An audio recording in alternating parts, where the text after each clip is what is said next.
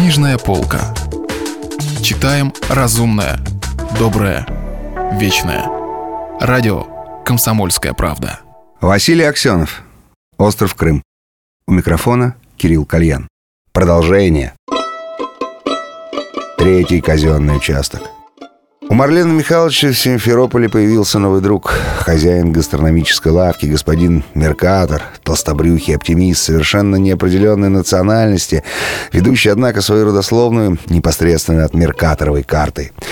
Марлен Михайлович любил заходить под полосатые тенты этого заведения на Синопском бульваре, оказываться в уютном прохладном мерке чудесного изобилия. Небольшое предприятие было заполнено такими прелестями, каких и в спецбуфетах, и в кремлевках на улице Грановского не сыщешь. Приятен был размер магазина, не похожего на гигантские супермаркеты, тоже забитые под самый потолок дефицитом, но все-таки чем-то неуловимым напоминающие распределительную систему Московии.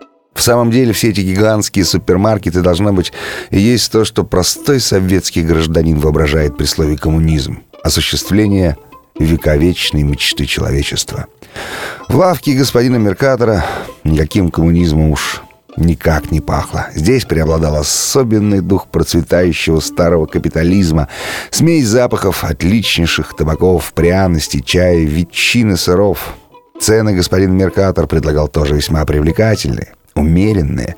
А после того, как они сошлись с Марленом Михайловичем, цены эти для месье Кузенко превратились в чистейший символ. Марлен Михайлович, между нами говоря, обратился к самоснабжению из чистейшей экономии. Совсем нетрудно было рассчитать, что в магазинах еда стоила в три раза дешевле, чем в ресторанах.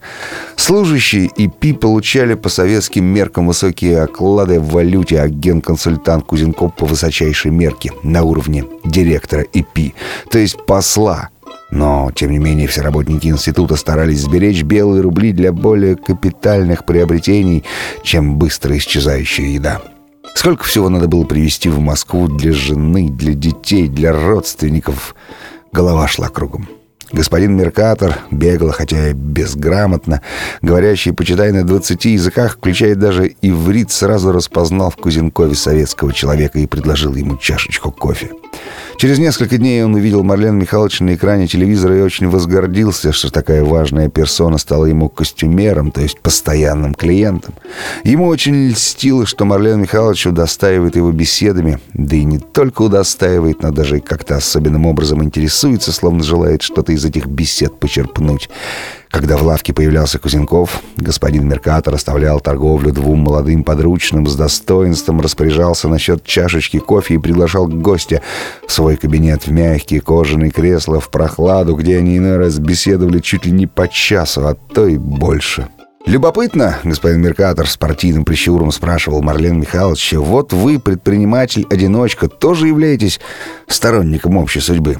Господин Меркатор поднимал брови, разводил руками, потом прижимал ладони к груди. Месье Кузенко может не сомневаться, как и все мыслящие люди, а я себя к таким имею смелость причислять. Бизнес — это только часть моей жизни. Он, Владко Меркатор, конечно же, горячий сторонник идеи общей судьбы и будет голосовать за ее кандидатов. Однако отдает ли себе отчет господин Меркатор в том, что победа СОС на выборах может привести не к формальному, а к фактическому слиянию Крыма с СССР? Ах, Марлен Михайлович, вы разрешите мне вас так называть. Трудно поверить в то, что такое великое событие произойдет при жизни нашего поколения. Но если оно произойдет, это будет поистине excitement. Стать свидетелем исторического перелома такой выпадает на долю не каждому. Как вы сказали, месье Кузенко, блажен, кто посетил сей мир в его минуты роковые. Разрешите записать? Александр Блок. Господин Меркатор вытаскивал тяжелый в кожаном переплете грозбух и записывал в него русскую строчку «Обожаю все русское». И это вовсе не потому, что имею одну шестьдесят четвертую часть русской крови, как наш последний государь, а просто потому, что мы здесь на острове все и даже татары каким-то образом причисляем себя к русской культуре. Вы знаете, наша верхушка в Рева были всегда очень тактичны по отношению к национальным группам. Такие, как я, средиземноморские типы, любят терпимость, толерантность, определенную грацию в национальных отношениях. Возьмите меня, кузен, влиятельный адвокат Венеции, тетя владелица чайной компании в Тель-Авиве. Есть меркаторы и на Мальте, и в Сардинии, в Марселе, Барселоне. Это человек мира, господин Кузенко. Ох-охо, господин Меркатор. Почему вздыхаете, Марлен Михайлович? Не угодно ли а, рюмку бенедиктина? Кстати, это самый настоящий бенедиктин. Я получаю его прямо из монастыря. Мои покупатели это знают. Продолжаю в эвакуантах, месье Кузенко. Вот кто может принести огромную пользу Великому Советскому Союзу. Поверьте мне, это сливки русской нации, верх интеллигентности, благородства, таланта. Конечно, они были когда-то реакционерами и дрались против великих вождей Троцкого и Ленина, но ведь это когда было, месье Кузенко?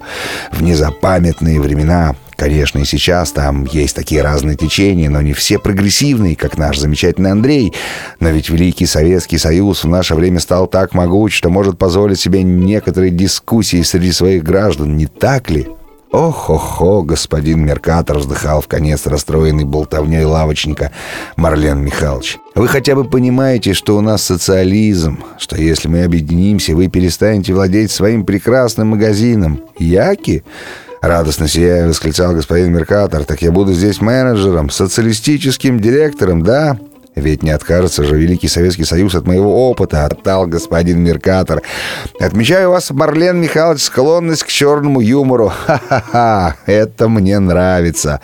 Ох-охо, господин Меркатор, доверительно вам говорю, что в вашем магазине многого не будет. Увы, должен вас огорчить, вы не сможете при социализме похвастаться полным комплектом товаров.